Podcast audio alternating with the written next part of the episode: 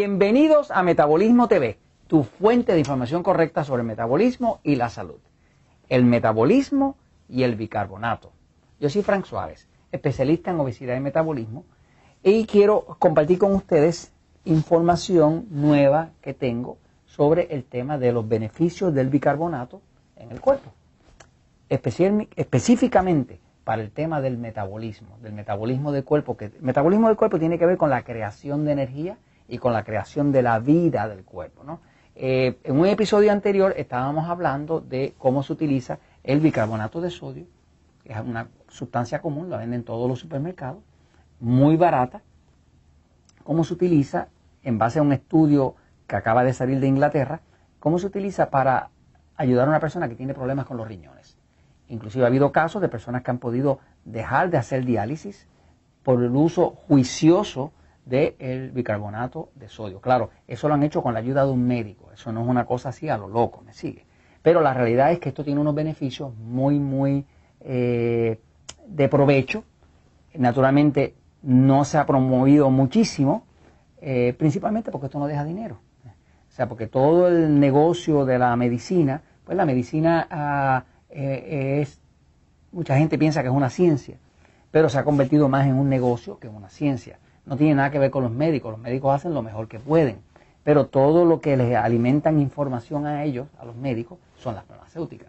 La farmacéutica no le conviene que usted se cure, porque si usted se cura, usted no tiene síntomas. Si usted no tiene síntomas, usted no consume medicamentos, y si usted no consume medicamentos, se cae el imperio. Por lo tanto, todo está hecho para medicar y mientras más costosa y más moderna y más patentada sea eh, eh, la medicina, mejor. Si es muy sencillito, no deja dinero, por lo tanto puede salir un estudio eh, y va a quedar por ahí ignorado eh, porque tuvo un dato interesante, pero a nadie le interesó porque no producía dinero. Desgraciadamente, nuestro planeta corre en esa sustancia que llaman dinero, ¿no? Pero ahí se violan a veces hasta los principios, ¿no? hasta lo que es el juramento hipocrático de un médico eh, que quiere ayudar, pero la información que está recibiendo de la farmacéutica no le permite ayudar porque es una información toda para medicar. Anyway, voy a pizarra un momentito a explicar un poco más sobre el metabolismo del bicarbonato, que resulta ser algo muy importante para usted entender, para usted, para su familia, para sus seres queridos. Fíjense, el, eh, bicarbonato ha, sido ah, uno de esos elementos olvidados. Pero yo quiero explicar un poco la importancia que tiene el bicarbonato dentro del metabolismo del cuerpo. Fíjense, el cuerpo, ¿verdad? Pues es así. Y uh, cuando usted consume alimentos, pues todos los alimentos que usted consume, la comida, ¿no? Para poderse digerir, se digieren aquí en el estómago. El estómago está por acá arriba. Alguna gente cree que es aquí, pero es por acá arriba, ¿no?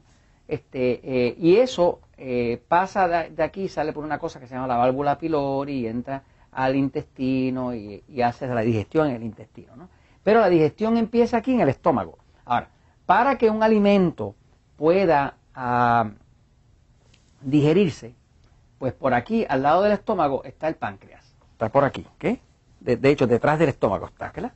Eh, y el páncreas produce eh, eh, varias sustancias que ayudan a la digestión. El páncreas produce enzimas digestivas, como decir lipasa, que es la que digiere las grasas, proteasas, eh, amilasa, que son las de los carbohidratos. Así que el páncreas produce enzimas para digerir la grasa, enzimas para digerir las proteínas y enzimas para digerir eh, los carbohidratos. Eh, sin esa ayuda del páncreas, usted no podría digerir. Ahora, la pared del estómago produce ácido. Se llama ácido hidroclórico y ese ácido es el que, el que rompe la comida y con la ayuda de esas enzimas la empieza a digerir para que cuando baje por el intestino su cuerpo pueda absorber los nutrientes. Es un sistema perfecto. Ahora, fíjese que hay una, hay una función aquí importantísima del páncreas. Y también otra de la pared del estómago que produce ese ácido eh, que ayuda a la digestión. Si no hubiera ese ácido, usted no se podría comer un pedazo de carne, no podría comerse un pedazo de queso, porque ese ácido rompe esas moléculas, las hace más pequeñas y con la ayuda de las enzimas la hace absorbible al cuerpo, ¿no? Ahora, ese sistema es perfecto. ¿Qué pasa? Que el, ese ácido del estómago de la misma forma que destruye el pedazo de carne que usted comió o el pedazo de queso que usted comió o lo que sea que usted comió lo destruye, pues también debería poder destruir la pared del estómago. Sin embargo, eso no pasa, porque ¿de qué está construido su estómago? No es de metal, no es de cristal, es de carne, quiere decir de, membrana, ¿no? Que son carne. Eh, la única razón por la cual ese ácido que consume el, eh, estómago, que, que, produce el estómago, que no le come a usted el estómago, no le causa acidez ni úlceras, ni ese tipo de cosas, es porque el páncreas, además de producir todo esto, produce también bicarbonato. De hecho, produce bicarbonato de sodio. Eso es una de las producciones principales que hace el páncreas, además de las enzimas digestivas, produce bicarbonato de sodio. Y ese bicarbonato de sodio se lo suple a las paredes del estómago, el páncreas, y ese bicarbonato de sodio, como es antiácido, porque es exactamente el contrario de lo que hace un ácido, protege la pared del estómago para que el ácido no se coma el estómago y se coma la comida. Así que la única forma en que usted puede comer algo con algo destructivo como un ácido sin que se lo coma usted mismo es porque hay el bicarbonato de sodio que produce el páncreas. Por eso es que cuando una persona le da un cáncer del páncreas, es el cáncer más fulminante que existe.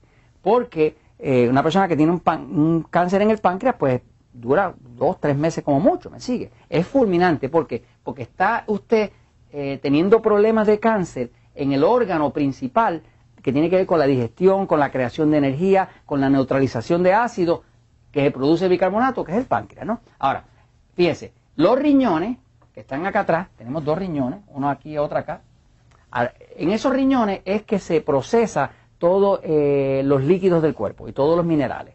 ¿Qué pasa? Los riñones se descubrió que producen 250 gramos de bicarbonato por día.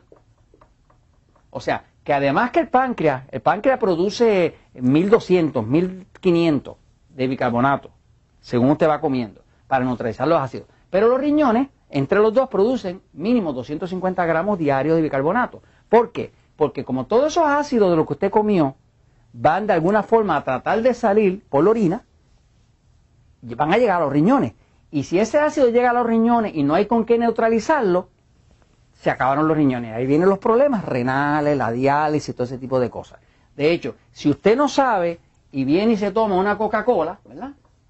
O cualquier refresco de eso que lo que tiene es ácido, ¿verdad? Eh, eh, eh, es ácido fosfórico, pues entonces usted agrava la situación y por eso le daña los riñones y por eso le causa osteoporosis y todo ese tipo de cosas. Así que el bicarbonato es importantísimo. ¿Por qué? Porque el bicarbonato neutraliza los ácidos. Cuando neutraliza los ácidos permite que usted orine ese ácido y ese ácido no siga destruyendo su cuerpo ni matando el oxígeno, porque todos los ácidos destruyen oxígeno y la base del cáncer siempre es la falta de oxígeno.